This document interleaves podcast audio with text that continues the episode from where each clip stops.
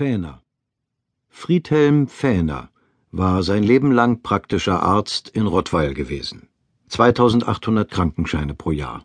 Praxis an der Hauptstraße, Vorsitzender des Kulturkreises Ägypten, Mitglied im Lions Club, keine Straftaten, nicht einmal Ordnungswidrigkeiten.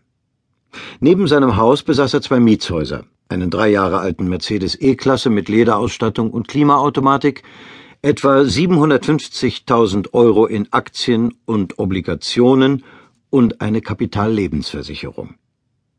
Fähner hatte keine Kinder. Seine einzige noch lebende Verwandte war seine sechs Jahre jüngere Schwester, die mit ihrem Mann und zwei Kindern in Stuttgart lebte. Über Fähners Leben hätte es eigentlich nichts zu erzählen gegeben. Bis auf die Sache mit Ingrid. Mit 24 Jahren hatte Fähner Ingrid auf dem 60. Geburtstag seines Vaters kennengelernt.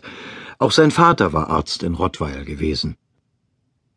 Rottweil ist eine durch und durch bürgerliche Stadt. Jedem Fremden wird ungefragt erklärt, die Stadt sei von den Staufern gegründet und die älteste in Baden-Württemberg. Tatsächlich trifft man hier auf mittelalterliche Erker und hübsche Stechschilder aus dem 16. Jahrhundert. Die Fähners waren schon immer hier. Sie gehörten zu den sogenannten ersten Familien der Stadt, waren anerkannte Ärzte, Richter und Apotheker. Friedhelm Fähner ähnelte dem jungen John F. Kennedy. Er hatte ein freundliches Gesicht, man hielt ihn für einen sorglosen Menschen, die Dinge glückten ihm. Nur wenn man genauer hinsah, fiel etwas Trauriges, etwas Altes und Dunkles in seinen Zügen auf, wie man es nicht selten in dieser Gegend zwischen Schwarzwald und Schwäbischer Alb sieht. Ingrids Eltern, Apotheker in Rottweil, brachten ihre Tochter zu der Feier mit. Sie war drei Jahre älter als Fähner, eine handfeste Provinzschönheit mit schweren Brüsten. Wasserblaue Augen, schwarze Haare, blasse Haut. Sie war sich ihrer Wirkung bewusst. Die seltsam hohe, metallische Stimme, die keinerlei Modulation zuließ, irritierte Fähner. Nur wenn sie leise sprach, hatten ihre Sätze eine Melodie. Sie hatte die Realschule nicht abgeschlossen und arbeitete als Kellnerin. Vorübergehend, sagte sie zu Fähner. Ihm war das gleichgültig. Sie war ihm auf anderen Gebiet, das ihn mehr interessierte, weit voraus. Fähner hatte bis dahin nur zwei kurze sexuelle Kontakte mit Frauen gehabt. Sie hatten ihn eher verunsichert. Er verliebte sich sofort in Ingrid. Zwei Tage nach der Feier verführte sie ihn nach einem Picknick. Sie lagen in einer Wetterhütte und Ingrid machte ihre Sache gut. Fähner war so durcheinander, dass er sie schon eine Woche später bat, ihn zu heiraten. Ohne zu zögern nahm sie an, Fähner war eine sogenannte gute Partie. Er studierte Medizin in München, er war attraktiv und liebevoll und er stand kurz vor dem ersten Examen. Vor allem aber zog sie seine Ernsthaftigkeit an. Sie konnte das nicht formulieren, aber sie sagte ihrer Freundin, Fähner werde sie nie sitzen lassen. Vier Monate später wohnte sie bei ihm.